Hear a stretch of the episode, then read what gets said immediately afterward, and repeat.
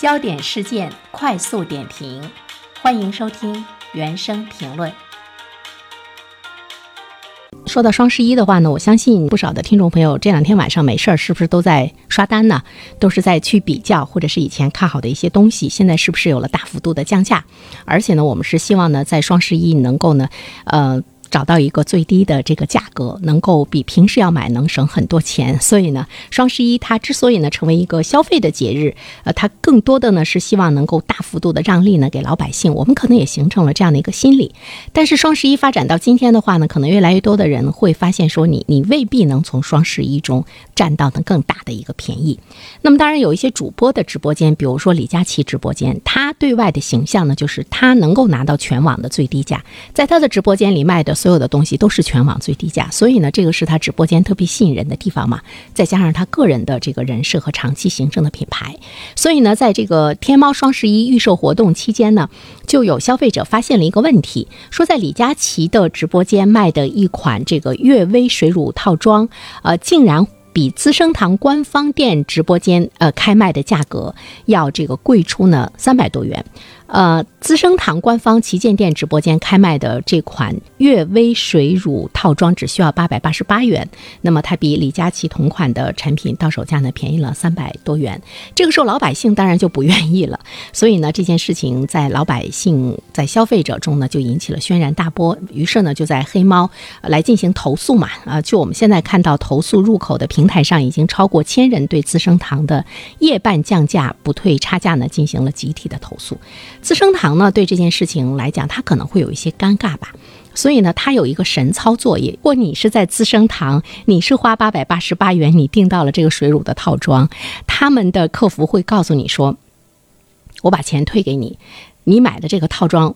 赠送给你。那么，对于在资生堂直播间买这个套装的消费者，就觉得，哎呦，这可真是天上掉馅儿饼啊！不单单我没有花钱，而且他还白送给我。呃，资生堂就说，哎，这是我们的系统故障，呃，异常的订单。所以呢，他们对他们直播间的消费者，目前是这样的一个神操作。那么，李佳琦直播间的消费者就不愿意了，就说，哎，我们想在这儿买到最便宜啊！你资生堂，你这种做法，因为对于李佳琦直播间的消费者来说呢，他。没有买到最低价格的时候呢，他会得到三百多元的这样的一个差价的这个退还的，对吧？那么对于资生堂来说，他要担负起呢三百多元的这个差价的退还。但是资生堂这样的一个回复和神操作之后呢，在李佳琦直播间买到这些套装或者是预定这些套装的消费者，他就拿不到这个差价了嘛？就所以呢，就引起了更多的投诉。从资生堂这个直播间的角度上来说，说哎，我们那个是送的，我们没有买，不存。在着一个价格销售的问题，因为他要是退的话，可能会退更多的钱，要比他赠送出去的钱呢会要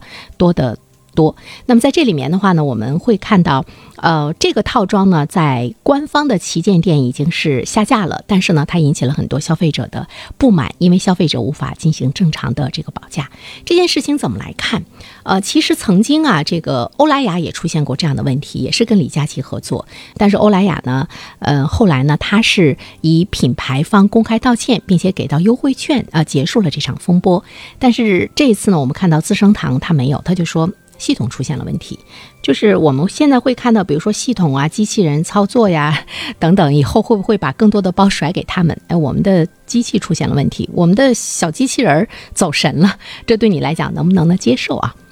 这个资生堂直播间的这个操作的这个处理方式的话呢，呃，其实是有一些混乱，整体的价格体系中没有做好呢一个协同。当然，他们的直播间也为了获取流量，所以呢，李佳琦的全网的最低价就诱发了这个风波。要最关注的就是老百姓，他一定是在最低价格上呢是要去这个呃打架的。所以呢，这就是呢我们要去看一下以后还会不会有呢最低价格的这个出现。它呢是需要我们反思的，就是。比如说李佳琦的这个直播间，包括双十一会有很多的直播间有一个最低价格，他会通过头部的主播最低价格聚集平台所有的资源来进行的这个销售。呃，但是呢，我们需要思考的一个问题就是，如果我们是一个真正的市场经济的环境，应该有最低价格的出现吗？